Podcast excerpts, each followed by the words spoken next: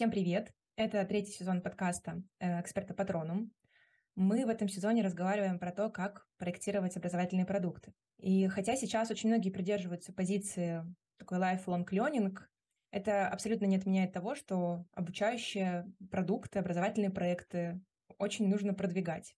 И сегодня мы как раз поговорим про образование с точки зрения продукта и сфокусируемся на опыте продвижения образовательных проектов. Для того, чтобы наш разговор получился насыщенным, мы позвали в гости IT Agency э, в лицах Ренаты и Павла.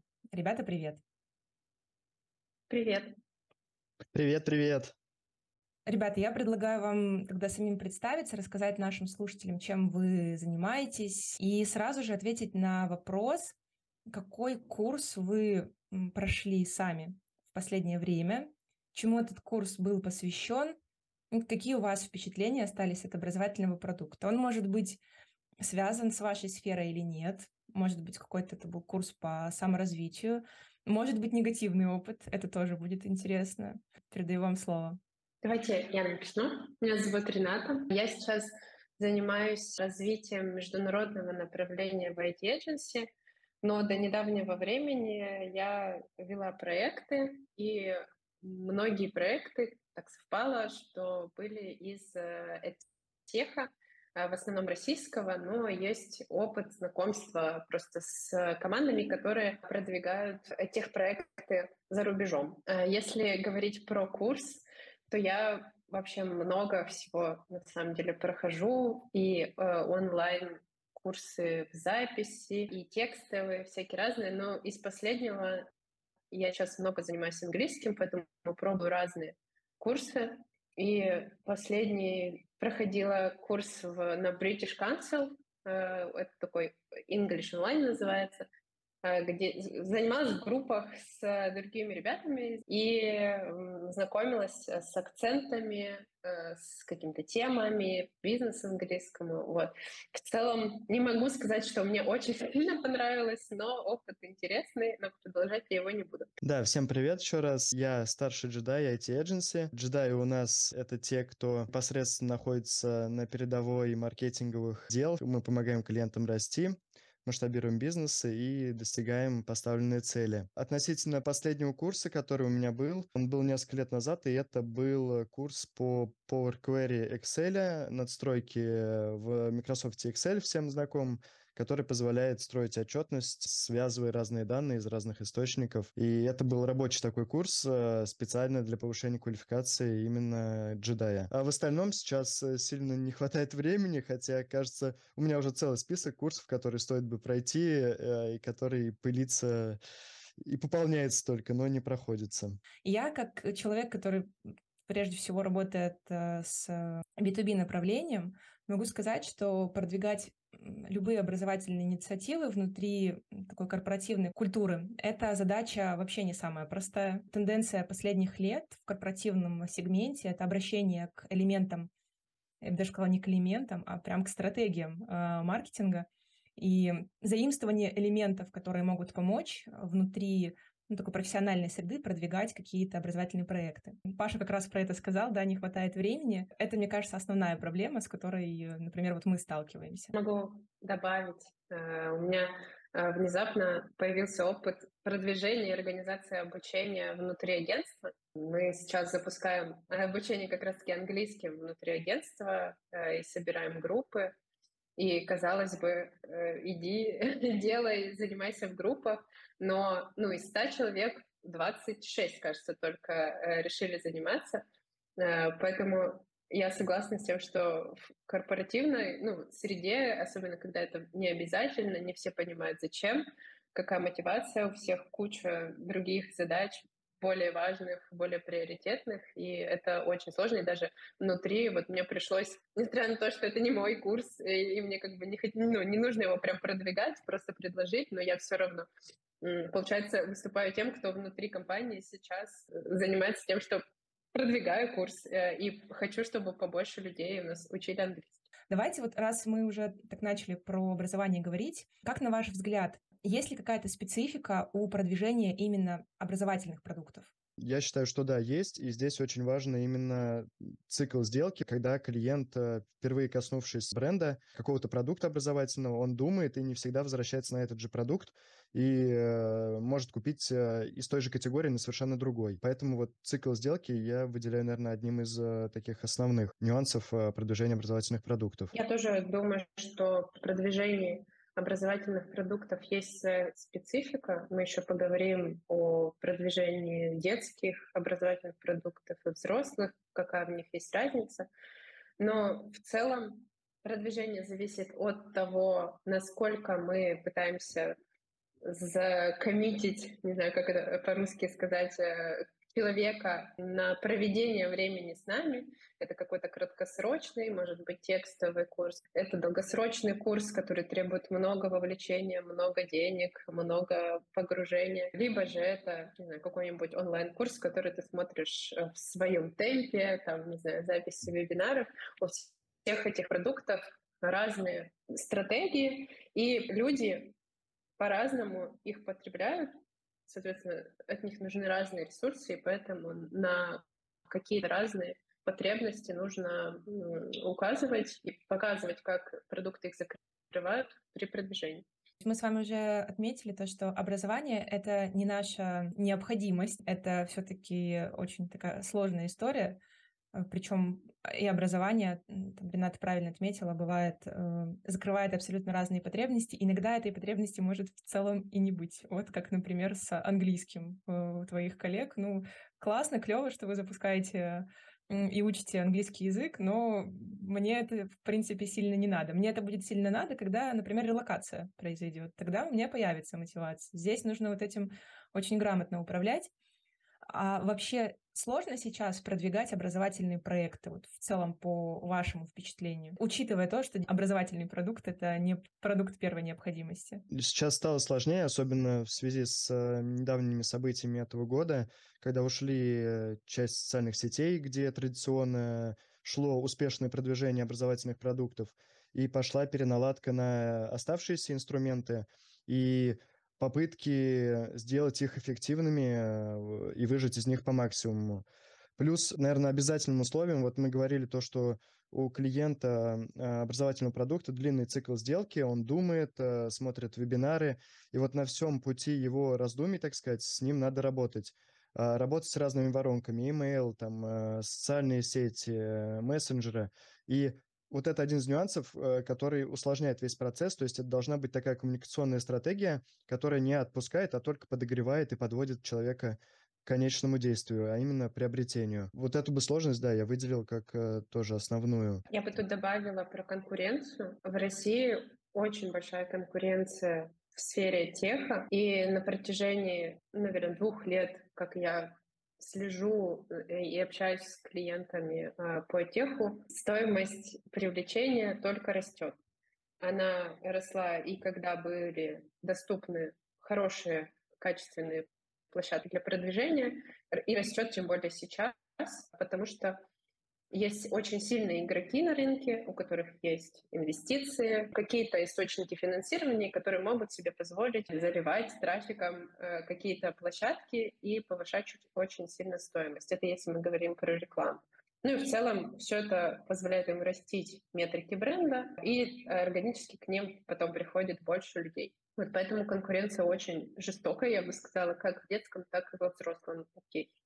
Да, я бы тут добавил, что вот э, некоторые конкуренты еще прибегают к завышенным ожиданиям, обещаниям в своих э, рекламных э, баннерах там, и коммуникациях, говоря о том, то, что вы, условно, не работая по профессии, ранее с ней не сталкиваясь, пройдете наш курс там за пару месяцев, и на выходе вы будете получать зарплату мидла специалиста вот в этой сфере, например. Такое, да, с этим встречаемся, и если вы работаете у добросовестного образовательной платформы, то с этим довольно сложно работать, потому что люди ведутся как бы на завышенные ожидания. Ну, и мы не говорим еще про кучу образовательных проектов маленьких, там, от конкретных людей, не знаю, курсы в Инстаграме. Это вообще такая зона бескрайняя, мне кажется, все знают вот эти курсы про то, как э, стать лучшей версией себя, не знаю, там, э, получи нового мужа э, богатого и, и всякое, ну, всякие такие интересные форматы обучения. На самом деле вы затронули два вопроса, которые у меня возникли по мере обсуждения. Добавлю лишь один комментарий к курсам в Инстаграме и вот эту историю про лучшую версию себя. На самом деле я стараюсь отделять немножко эмоциональный э, аспект от того, чтобы наблюдать в целом тенденцию. Но и нужно заметить, что, по-моему, с момента вот бизнес-молодости, тогда был проект очень популярен, вот это был 2000, не знаю, 13-14 год, вот прям начало еще. То есть уже фактически 8 лет мы наблюдаем то, что курсы по личной эффективности, они вообще не теряют своей актуальности, и люди идут за разными форматами, за разными спикерами, за разной ценностью. То есть в целом можно сказать, что, ну и отметить для себя, что тенденция к тому, чтобы формировать проекты по именно личностному развитию, это хорошая история. Просто их уже слишком много, да, и выделяться становится сложнее. Но, тем не менее, это просто как такой пунктик можно отметить. А вопрос э, мне показался очень интересным именно про ну, то, что мы наблюдаем на рынке. У нас есть действительно крупные игроки в техе. Есть маленькие, но хорошие компании. Я сама знаю очень много примеров того, когда небольшая компания действительно дает качественные образовательные услуги и делает хороший продукт. Вот на ваш взгляд, все-таки продвигаться если мы говорим про то, что образование является частью некоторой экосистемы, мы сейчас без имен, но кому надо, те поймут. Когда образовательный продукт — это часть большой какой-то истории, это в плюс идет продвижение или все-таки лучше делать образовательный продукт как таким отдельным, цельным, со своим уникальным предложением, которое не подкрепляется, в принципе, крупным именем игрока? Я с такой темой сталкивался не только в образовательной сфере, и вот расскажу про две э, точки зрения. Относительно образования, я считаю, что, наверное, бренд э, всей экосистемы головной, tone of voice, э, там вот голос бренда, его нужно транслировать и сохранять, если особенно он такой положительный, у него положительный фон в медиапространстве. Это будет играть на руку, будет дополнительно давать вес образовательному продукту и сохранять все вот эти регалии, которые присвоены бренду у людей э, и транслировать на образовательный продукт. Но я сталкивался в работе и с другими точками зрения, когда какой-то большой бизнес запускает мини-проект, но он пока не уверен, что он будет э, встроен в экосистему или будет ли он успешен. И они вот это первичные шаги, там первое время тестируют его no-name, так сказать, оторвано от э, своего головного бренда. Ну и плюс сейчас реалии таковы, там политическая обстановка в мире и так далее, то, что некоторые крупные бренды уходят от э, связи со своими дочерними компаниями. Э, делается это там в каких-то политических целях, в экономических и так далее. И вот тут тоже может э, играть не на руку, если головной бренд транслируется на образовательный продукт. Но я считаю, что это делать нужно. Я поддержу, даже знаю такие примеры, когда большие компании с хорошими брендами тестируют свой продукт как no-name, потому что это стартап, и потом принимает решение выводить его уже с брендом крупного какого-то игрока на рынке, с хорошим знанием, с доверием. И метрики растут просто потому, что это продукт от классной компании. Хорошо, когда продукт действительно хороший, и он и так и без э, того, чтобы э, иметь поддержку бренда, привлекает достаточное количество клиентов, но э, бренд, кажется, особенно в ситуации, когда люди не знают там, не знаю, ситуации хаоса, э, не знают, кому доверять, э, все-таки бренд растить важно и присоединяться к бренду, если это возможно, тоже важно там, командам, которые возможно, ну, развивают продукты внутри.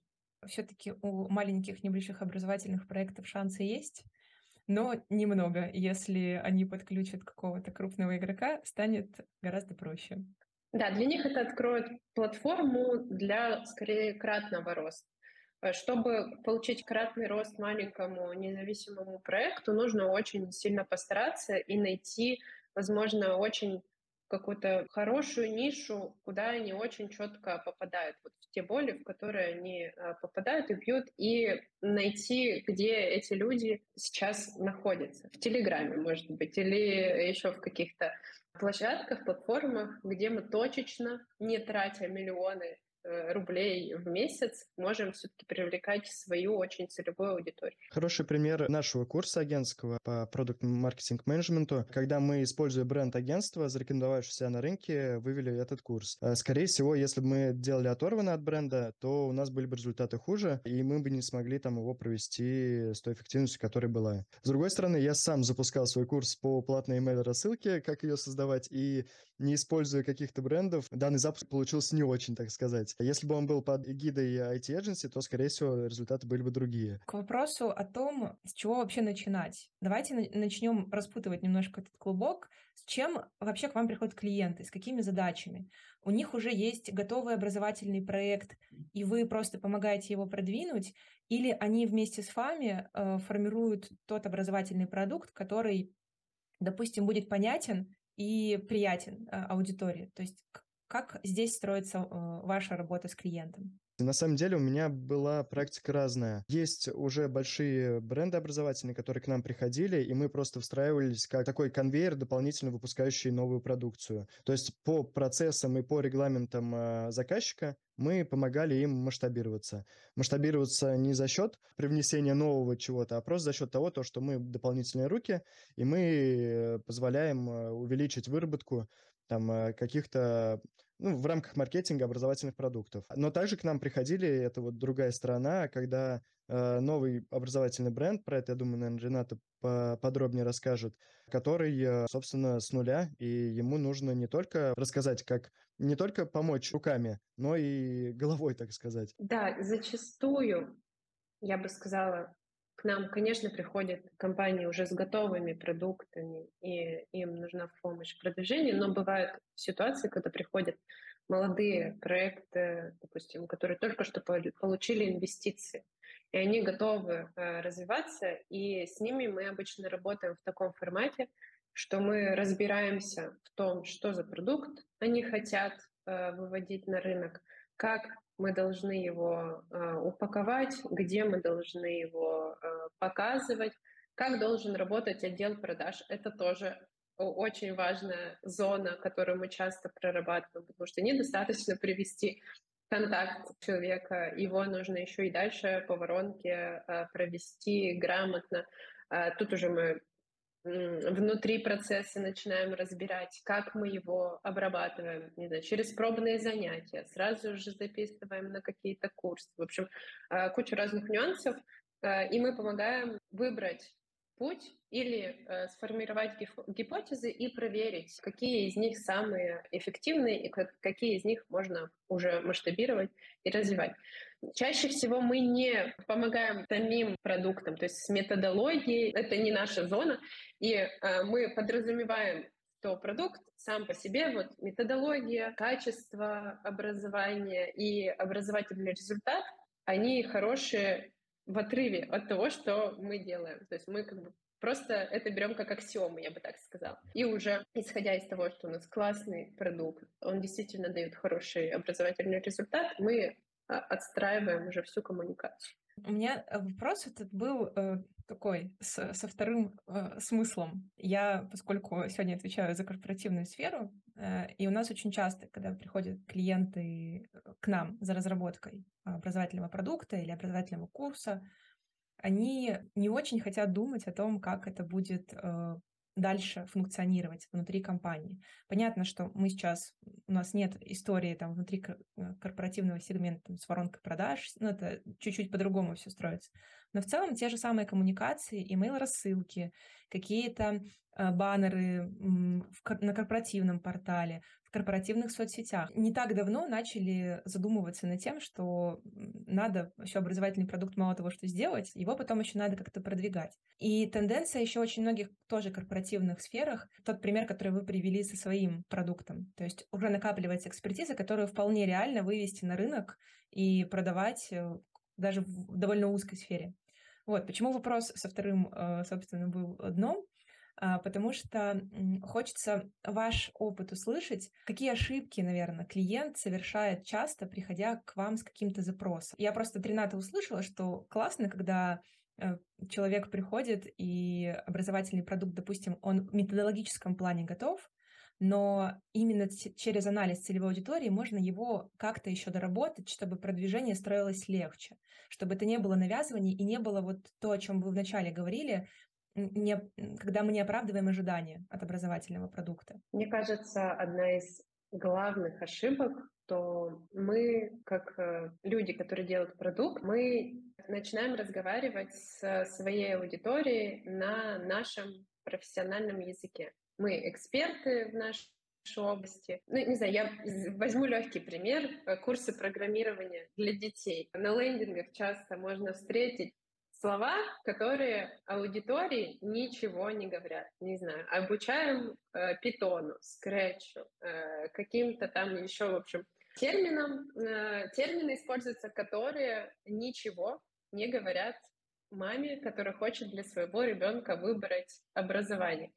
Э, в взрослом образовании может быть так же, но скорее там, наверное, это не так сильно выражено, потому что люди все-таки все взрослые и все примерно понимают, э, что э, хотят, но тоже часто встречаются, особенно когда что-то вообще такое сложное, куча терминов, и ты такой, а я не знаю, они мне нужны или не нужны вообще. Это, это хорошие, не знаю, фреймворки или это плохие.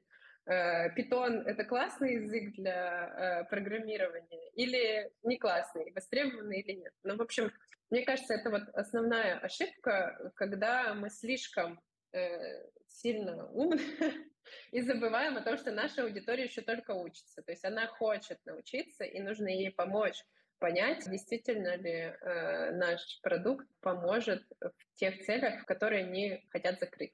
А я бы добавил еще такую э, штуку, как статичное мнение тех, кто выбирает вектор развития и вектор продвижения образовательного продукта. Примеры таких мнений — это наша реклама будет эффективна только ВКонтакте. Рекламную сеть MyTarget мы не будем использовать. Или мы рекламируемся только на там, сообщество или ключевые слова. И вот образовательные продукты и их продвижение Э, из-за тех нюансов, то, что нет явно выделенных меток аудитории и поведения ее в интернете, который позиционировал бы конкретному продукту, ну, например, вот э, про программирование и питон. Если как найти человека, который, очевидно, может быть эм, клиентом этого образовательного продукта. А, да, он может э, сидеть в сообществах ВК, например, про питон. Он может вводить ключевые слова с поиском курсов и так далее но это не значит то, что вот эти люди э, однозначно клиенты образовательного продукта на, на язык программирования Python, потому что э, те, кто еще ищут Python, они могут искать его для Data Science, например. И там требуется маленько другой, ну, объем знаний и навыков. Или для машин learning э, и так далее. И вот э, а изначально вектор такой, то, что мы пробуем только одно. И это мешает вот в огромном озере э, аудитории за счет э, массового тестирования гипотез, а я адепт э, конвейера гипотез, э, извините за рекламу, э, найти ту целевую аудиторию, потому что у нее может быть явно не выделен какой-то тип таргета, и нам надо охватывать больше, больше, больше, пытаясь э, зацепить ее так или иначе. Так, ну если переводить э, на чуть более понятный язык, я постараюсь, может быть, вы меня поправите. Э, первое — это не ограничиваться таким стандартным видением того, кто целевая аудитория. Она может быть немножко другой, не той, какой мы ее представляли. Поэтому, э, собственно, вы можете помочь ее расширить и увидеть там, где, возможно, клиент ее и не видит. Вот. Это первый момент. Второй, э, опять-таки, мне кажется, э, Рената пришла к тому, что изучать нужно целевую аудиторию. Нужно думать, на каком языке с ними разговаривать, как этот продукт можно повернуть, потому что у меня тоже был опыт, что одну и ту же историю можно преподнести абсолютно по-разному. И даже, может быть, навесив какие-то небольшие, небольшие сюжетные истории, если целевой аудитории это близко, рассказав не заумным языком, ну, просто кажется всегда, что образование — это на умном, это на каких-то терминах. Просто рассказав историю, можно уже объяснить, чем будем заниматься на курсе и чему научимся. Вот, ну, э, я думаю, что это та вещь, которую, например, наши слушатели должны просто запомнить, потому что мы тоже очень часто... Бывает такое, что нет возможности, но очень часто мы начинаем именно с анализа целевой аудитории, с того, чтобы сформировать портрет, такой достаточно даже детальный, кто этот человек, э, что он делает, как он обучается и э, что ему нужно гипотетически от нашего продукта. А бывали ли у вас случаи, когда, скажем, э, маркетинг вообще не срабатывал? То есть какие-то образовательные такие истории, когда, ну вот вы понимаете, что ну ничего сделать нельзя, или это будет просто очень маленький такой выхлоп. Вот поделитесь, если это был такой случай, если нет, мы просто вырежем этот мой вопрос. Я хочу привести один кейс, э, которым и о том, и не о том, как бы. И он описывает всю сложность продвижения образовательных продуктов. Допустим, мы запустили продвижение конкретного продукта образовательного, это прям реальный кейс, и он в моменте, там, в ближайшую неделю-две не дает результатов. Ну, либо дает там очень дорогие покупки вот этого образовательного продукта. Результаты плохие, все, закрываем, не будем его больше продвигать вот таким-то инструментом бац, а потом а, подбиваем данные спустя 2-3 месяца, и у нас выходит то, что неплохо все-таки мы сработали тогда. То есть вот эти дохождения из-за долгой жизни клиента, они были, и продукт в итоге оказался успешным, и продвижение продукта вот это, которое мы тестировали, оно оказалось успешным. Поэтому если у вас, дорогие слушатели, возникает мнение о том, что продукт не успешен, не спешите с мнениями, чуть-чуть подождите. Может быть, да, не стоит э, сразу долбить вот э, весь этот срок в этот же инструмент, просто можно отпустить иногда и подбить данные чуть попозже. Правда, продвижение такова, что у нас большая часть э, наших гипотез не срабатывает, к сожалению. Есть даже статистика у продуктов, что 9 из 10 гипотез не работают, и только одна действительно классная. Поэтому кейсов негативных больше гораздо, чем позитивных, и ты пытаешься делать выводы, каждый раз оперативно улучшать либо продукт, либо описание продукта, либо рекламу, и находишь в итоге через много итераций какие-то крупинки золотые, э, которые тебе помогут в итоге привлекать клиентов по той стоимости и тех клиентов, которые тебе нужны, и по той стоимости, которая тебе нужна.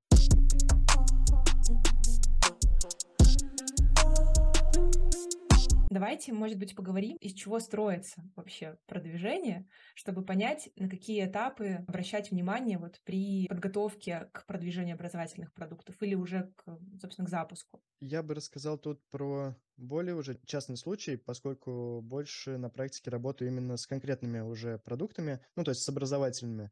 А, образовательный поток э, налажен, и я участвую в запуске какого-то конкретного элемента из этого потока. И здесь идет полноценная работа э, по тем сферам, то, что нужно проработать, во-первых, аудиторию целевую, да, изучить ее, а, понять, кто эти люди и как их можно найти, за счет чего.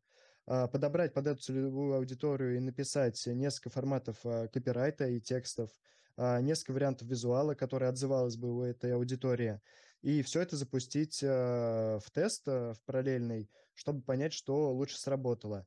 При этом критически важно иметь э, отчетность под рукой, которая позволит либо в краткосрочном моменте видеть результаты до регистрации, до там, подписок или до оплат, и в долгосрочном, про то, что я говорил, дохождение оплат, приоритизированное вот к этому запуску. На основе у нас вот серии запускаемых продуктов вырисовывается знание, Э, который пополняет базу. И, допустим, то, что вот такой-то формат визуала не так эффективен э, на этой э, сетке продуктов образовательных.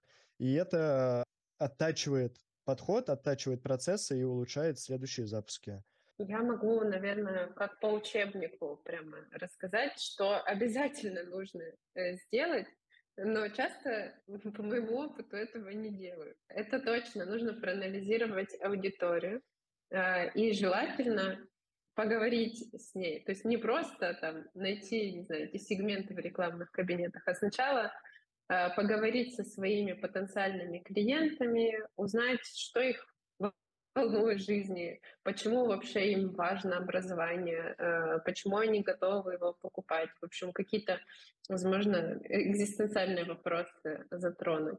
Потом обязательно нужно изучить конкурентов, Э, потому что от них все-таки как-то надо отстраиваться. Мы не в вакууме, мы все время с ними в одном поле находимся. Э, после того, как изучим конкурентов, в целом можно еще, ну это уже прямо экспертный уровень такой, э, оценить объем рынка, сколько мы можем вообще по, не знаю, по этому сегменту для этого продукта привлечь клиентов. Может быть, у нас очень-очень узкий сегмент аудитории, и вот мы только для них делаем курс, э, и у нас их 100 человек э, не знаю, в стране. Соответственно, нам очень сильно нужно постараться, чтобы до них, до всех дойти, и это будут совсем другие каналы продвижения. И, соответственно, эту всю информацию нужно агрегировать, и уже исходя из э, понимания аудитории, ее объема, конкурентов и, возможно, каких-то еще факторов, которые могут влиять, информационная повестка, мы уже выбираем каналы, которые мы используем для продвижения. Э, и мы, понятно, с Пашей у нас перекос есть очень сильно в сторону диджитала, но маркетологам и тем, кто продвигает продукты, очень важно не забывать про другие каналы, э, не только диджитал, есть партнерские каналы продвижения, есть офлайновые, в общем, всякие разные э, варианты. И для каждой ситуации, для каждой из аудитории подходит разный. Возможно, для кого-то подходит реклама в лифтах, а для кого-то реклама, э, не знаю, в Яндексе. И э, каждый из этих каналов может быть э, очень эффективен, если его правильно использовать. И, соответственно, когда мы уже знаем, какой у нас медиамикс, то есть вот выбор каналов, э, мы уже понимаем, какие особенности вот в каждом из этих каналов важно учесть. Для рекламы чаще всего важен лендинг. Мы делаем лендинг, исходя из тех параметров, которые мы узнали по изучению. Для, не знаю, лифтов что-то другое важно, наверное. В общем, для партнерки тоже э, есть какие-то свои нюансы. В общем, под каждый из каналов подбираем э, уже носители, можно так сказать, э, и э, запускаем, тестируем, и отчетность тоже э, я адепт того, чтобы она была, потому что часто тоже молодые компании, молодые продукты этим пренебрегают, кажется, вот. Но с самого начала важно понимать, какие результаты, какие твои активности приносят, и для этого важно собирать отчетность. Но, насколько я понимаю, такой алгоритм, он хорошо работает, когда мы напрямую понимаем свою целевую аудиторию. Ведь в проектах в образовательных не всегда тот, кто... На самом деле не только в образовательных, но в образовательных это сейчас тоже очень активно встречается. Тот, кто принимает решение о покупке того или иного продукта, не всегда пользователь. Ну, понятно, что в пример мы можем привести детские тех. Вот здесь как-то иначе строится эта цепочка, э, в том случае, когда у нас не совпадает тот человек, который заплатит деньги, да, или примет решение, что нужно учиться, и тот, кто будет обучаться. Кажется, что концептуально процесс не меняется. Э, мы единственное здесь делим э, аудиторию на принимающих решения и на потребителей. И для того, чтобы продать продукт, нам важно изучить в первую очередь э, лиц, принимающих решений, а для того, чтобы продукт у нас продолжили покупать, это тоже зона маркетинга, только немножко другая, зона ретеншна уже. Для того, чтобы у нас продолжили покупать, нам надо понимать, что важно тем, кто продуктом пользуется, кто его потребитель. Соответственно, Просто объем исследований, кажется, тут увеличивается, но с другой стороны, мы все равно, даже когда э, принимающие решения и потребители это одни и те же люди, мы все равно можем им задавать вопросы, касающиеся э, принятия решения о покупке и принятия решений о долгосрочном там, пользовании, продлении. В общем, просто разные зоны, кажется, но принцип плюс-минус одинаковый. Важно исследовать обе зоны. Ну, я бы добавил, что со стороны маркетинга тут мы целимся и тестируем просто в два раза, ну не в два раза, но по более гипотез, которые там целятся и в конечника, например, ребенка, который может прийти к родителям и сказать, я хочу пойти. Мы догоняем рекламой тех, кто уже, одноклассников, тех, кто уже стоит в каких-то образовательных продуктах. Либо мы целимся, да, в родителей и приносим им пользу в УТП совершенно другую, а, направленную, нежели на детей. Да, в ИТЕХе важно понимать, с какого возраста дети сами принимают решения. Насколько я знаю по исследованиям, уже где-то с 12 лет очень сложно заставить ребенка э, заниматься чем-то, чем он не хочет заниматься, поэтому с этого возраста уже дети э, могут принимать решения, а родители с ним соглашаться или не соглашаться, в общем, финансировать или не финансировать. И поэтому детский маркетинг такая серая зона, э, кажется, вот прямо сейчас, потому что у нас нет э, каких-то официальных инструментов, которые помогают э, таргетироваться на детей, и вообще это может быть не этично, и, в общем, много там всяких разных нюансов. Но он есть, особенно он процветает, кажется, в сфере блогинга. И мы знаем примеры, когда действительно у, у одного из моих клиентов очень известный, э, это не в России, правда, но, в общем, очень известный блогер занимался э, на курсах э, программирования, и к нему в очередь выстраивались дети, чтобы позаниматься с ним в группе. Вот насколько он был популярен, и дети сами уже принимали решение о том, что они хотят заниматься в, в этой компании. Занудная часть наша, она должна закончиться рано или поздно. Но я не могу не спросить про исследования. Мы очень часто сталкиваемся с возражением, в принципе, при разработке любого образовательного проекта, с тем, что исследование — это классно, да, все понимают эту ценность, но это очень дорого, это очень долго. Всем хочется, там, допустим, в первом приближении видеть какой-то уже минимальный продукт. Как у вас проходит этап исследования? Потому что я слышу, что например, вот случаи с а, разделением там, лиц, принимающих решений и теми, кто будет проходить курс, приходится чуть больше э, времени вкладывать. Э, может быть, у вас есть какие-то лайфхаки по тому, как э, упрощать? Или, может быть, вы пользуетесь действительно какими-то исследованиями, обращаетесь к опыту, который релевантен запросу, и это можно расценивать как полноценную, ну, такой полноценный инструмент, да, в формировании там гипотез для аналитики. Вот как вообще с, обстоит дело с анализом целевой аудитории? Мы адепты исследований, э, так как к нам часто приходят совершенно разные бизнесы. И даже если это бизнесы в одной сфере, у них могут быть совершенно разные сегменты аудитории, поэтому нам важно понимать, что за аудитория. Но лайфхаки действительно есть. Я согласна с тем, что исследование может позволить себе не каждая компания, скорее всего, полноценное исследование там, глобальное может позволить себе уже только крупные компании. Но лайфхаки есть. Первое, наверное, самое элементарное, так называемое кабинетное исследование, когда мы пытаемся найти как можно больше информации в открытых источниках, э, в статьях. Возможно, есть уже исследования по вашему вопросу на русском, на разных других языках, там, не знаю, в общем, в зависимости от э, рынка, куда вы ходите. И мы в целом, наверное, в каждом проекте мы всегда начинаем, если у нас нет ресурсов на полноценное проведение вот такого Каздева, как это у нас называется в России, мы начинаем хотя бы с кабинетного исследования, то есть собираем максимум информации, которую можем найти. Этот способ, он экономит бюджет, но он не экономит время, потому что также нужно из большого массива информации выбрать что-то важное, чтобы сделать первые гипотезы. Второй способ, он более дешевый, чем, например, проведение каких-то глубинных интервью.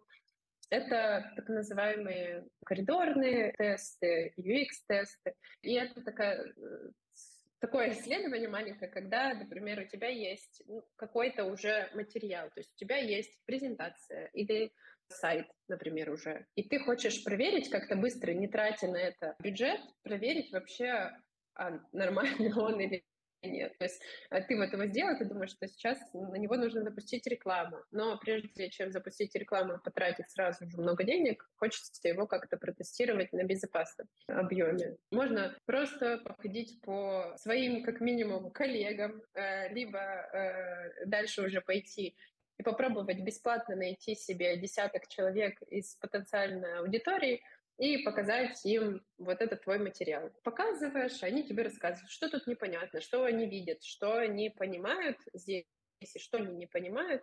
Вот. И так уже на первых трех ты понимаешь, ты собираешь очень большой объем информации, который тебе в голову не приходил. Ты просто не видел, что у тебя есть на сайте эти проблемы. Самый эффективный способ. Все-таки там, человеку, который занимается продвижением или продажами, это может быть фаундер или это может быть маркетолог, все-таки самому поговорить хотя бы с десятью людьми, которые являются его потенциальной аудиторией, и задать вопросы, да, они будут не методологически там верные, не знаю, это будет, может быть, не совсем настоящее глубинное интервью, не совсем настоящее исследование, но, по крайней мере, из этих разговоров, если ты постараешься там как-то к ним подготовиться и не будешь задавать слишком очевидные вопросы, там, которые будут фреймить людей, то ты тоже получишь э, уже много информации, на основе которых можно будет строить э, гипотезы.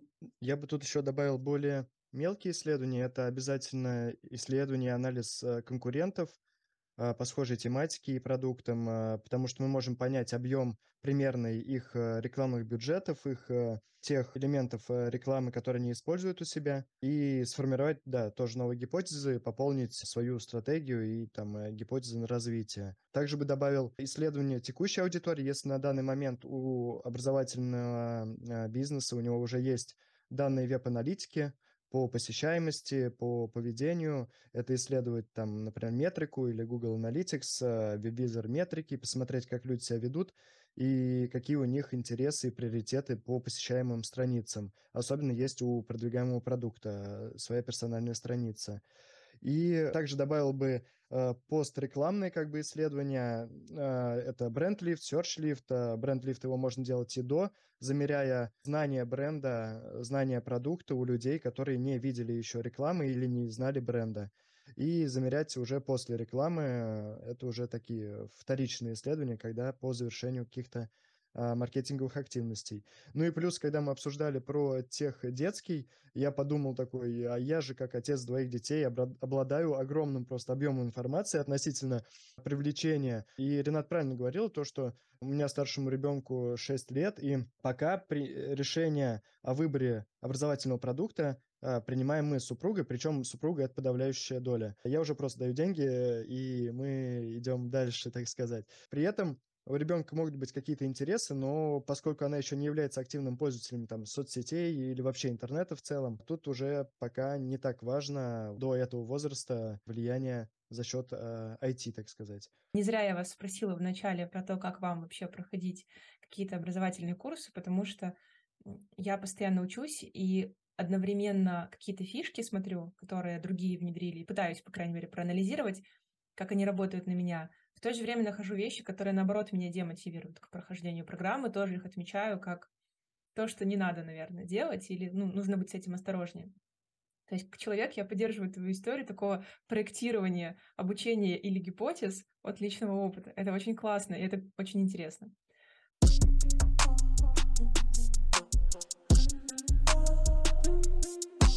Я, собственно, хотела перейти к креативному режиму, к тому, как рождается вообще уникальное торговое предложение, офер, как его, как угодно его можно назвать, как вообще рождается вот то, за что приходят э, в образование. Тут, возможно, мы тебя немножко разочаруем, но мы такие жесткие перформансники, я бы сказала, и меньше креативные ребят, поэтому мы меньше сможем рассказать про формирование, там, не знаю, big idea и вот там креативов, прям которые креативные. Вот. Но мы точно сможем рассказать про формирование визуалов, текстов, того, что используется на лендингах. Э, это как бы несмотря на то, что классно, когда идея, она очень крутая, не знаю, отзывается у э, аудитории, она как-то свежая. Там, ну, в общем, все вот эти вот э, эпитеты, которые мы используем, когда думаем про креатив, вот, э, мы, кажется, все равно достаточно методично и скучно подходим к этому процессу. Точно так же из исследований достаем от конкурентов. В общем, много разных УТП, не знаю, можно так сказать, э, и, или там тех каких-то потребностей, которые мы должны закрыть вот этим креативом у клиента. Например, э, в детском ИТЕХе, не знаю, мы можем тестировать, хотите там э, своего ребенка потянуть стройки на четверку, либо хотите э, обеспечить своему ребенку классный досуг, например, интересный, ему будет весело, приятно и комфортно. Это для одного и того же продукта можно тестировать эти разные посылы и смотреть, какой будет лучше заходить. Такой более рациональный, более эмоциональный. Поэтому, мне кажется, мы как раз такие, наверное, более скучные и методичные, и эта часть э, скучно не закончилась, когда мы перешли к формированию креативов. Потому что они, на самом деле, это тоже очень сложная работа, э, очень сложно э, креативным ребятам креативить бесконечно. Какие-то интересные идеи, я точно знаю, что у них есть куча фреймворков, куча разных э, способов там для штурма. Вот. Но я их не знаю, может, Паша знает. Я тут тоже расскажу более приземленно про э, то, что на первом этапе, когда мы исследуем аудиторию, мы получаем вот эти гипотезы. Гипо- гипотезы не только в рамках маркетингового продвижения, но и в рамках УТП, в рамках копирайта, и их уже в дальнейшем тестируем. Но это очень важно, и важно не зацикливаться, опять же, на выводах. Вот, допустим, мы сформировали целевую аудиторию, есть идеи, всегда нужно оставлять право на авось. авось, э, вот этот баннер э, с, э, там, не знаю, с каким-то элементом необычным, ярко-зеленым, если позволяет Tone of Voice, конечно, использовать такие баннеры, сработает лучше. И зачастую такое может работать. И срабатывать э, такой креатив лучше, чем те, которые мы выявили с помощью исследования и так далее. Важный нюанс здесь то, что вот эти исследования, они должны идти не ради исследований. То есть э, на выходе должны быть конкретные шаги и действия как минимум должна быть отчетность, которая позволит потом отследить вот эти выводы и дальнейшие шаги. Чтобы она была, нужно грамотно и регламентированно подходить к каждому элементу рекламной кампании условно. Там, я сейчас в частности опускаюсь, но это важно, потому что, например, если вот буквально кейс этой недели, если в нейминге объявления уйти от э, регламента, согласованного на проекте, и привнести какие-то свои штуки, то это сломает дальнейшие алгоритмы, формулы, которые в отчетности не позволят уже делать срезы. Поэтому, да, э, копирайты, тексты и баннеры тестировать нужно, но нужно это делать с приземлением на отчетность и на дальнейшие результаты и выводы. Ну, и тут кажется, если, допустим, внутренняя команда занимается, ну или даже команда агентства, у нее может часто зашориваться уже, замыливаться глаз, и важно хотя бы иногда все-таки штурмить внутри команды какие-то новые способы, возможно, привлекать кого-то, кто не так много работает с э, вот этой конкретной зоной продвижения из команды или каких-то внешних экспертов, и штурмить новые идеи, пробовать, не бояться, потому что зачастую у меня такой опыт практически во всех рекламных кампаниях, что иногда максимально упоротые креативы, которые ты никогда бы в жизни не подумал, что будут хорошо работать, работают почему-то хорошо. И для тебя это загадка, но вот если бы ты не попробовал, ты не узнал. По поводу креативов я могу только еще сказать, что мы просто более подробно про различные способы. Вообще, что такое креатив? Мы говорили в одном из подкастов про креативное мышление. Там тоже э, наши слушатели могут э, вернуться к нему и э, вспомнить э, или узнать для себя, э, что можно, э, какие методики можно использовать для того, чтобы креативить. Ребята, у меня, наверное, такой заключительный вопрос про Сейчас скажу большое слово на букву «Б». Оно называется бренд.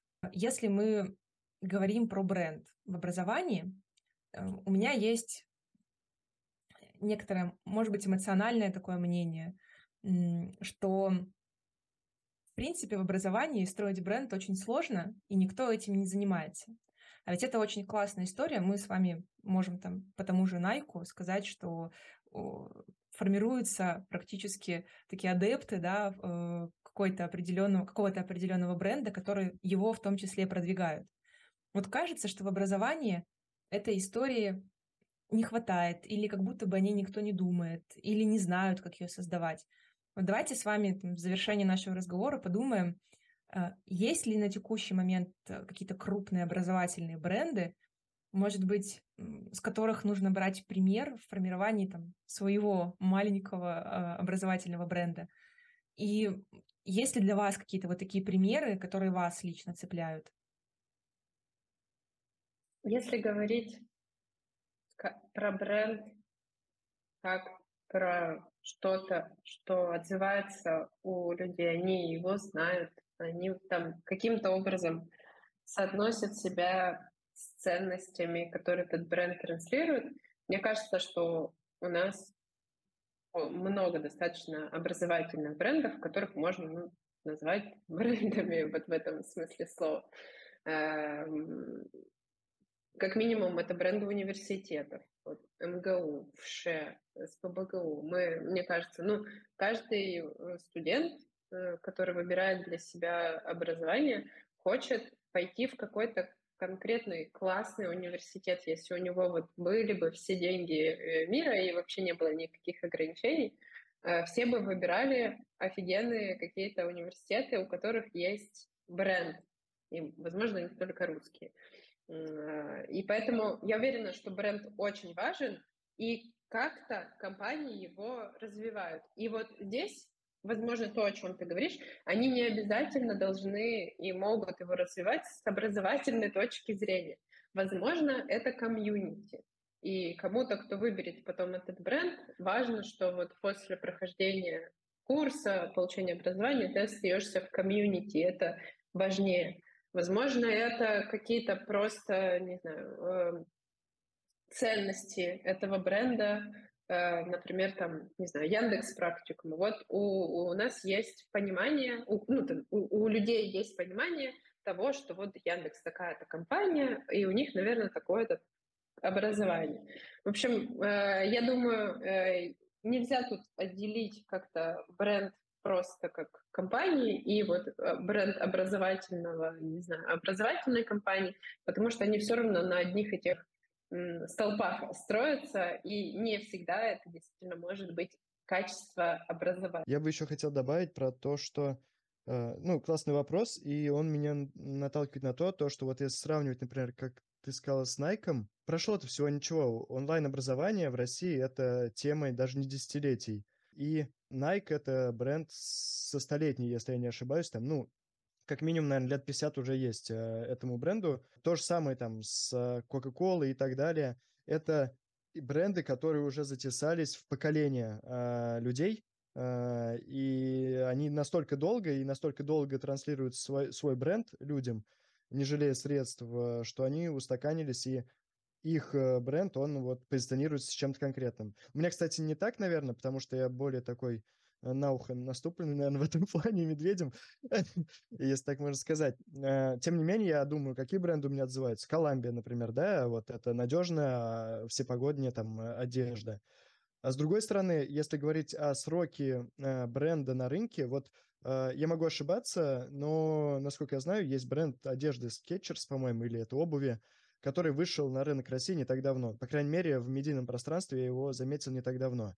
И я о нем ничего. Ну, есть, да, какая-то обувь вот этого бренда. Она мне ничего не говорит, возможно, потому что просто, ну, либо я не интересуюсь этим, либо она не так долго на рынке присутствует. И кажется, до онлайн-образования и наших топовых компаний э, все впереди, и с развитием онлайн-образования бренд будет только нарастать и транслировать. Если они сохранят свои качества и свои текущие, так сказать, э, тон и голос, то со временем они будут более укореняться в умах людей. Э, ребята, спасибо вам большое за наш э, диалог и за такое очень, мне кажется, мощное окончание, философское. Очень рада, что вы пришли сегодня и поделились э, своим опытом того, как строить продвижение образовательных продуктов. Спасибо, что позвала. Надеюсь, да, что спасибо. слушателям будет полезно. Да, большое спасибо.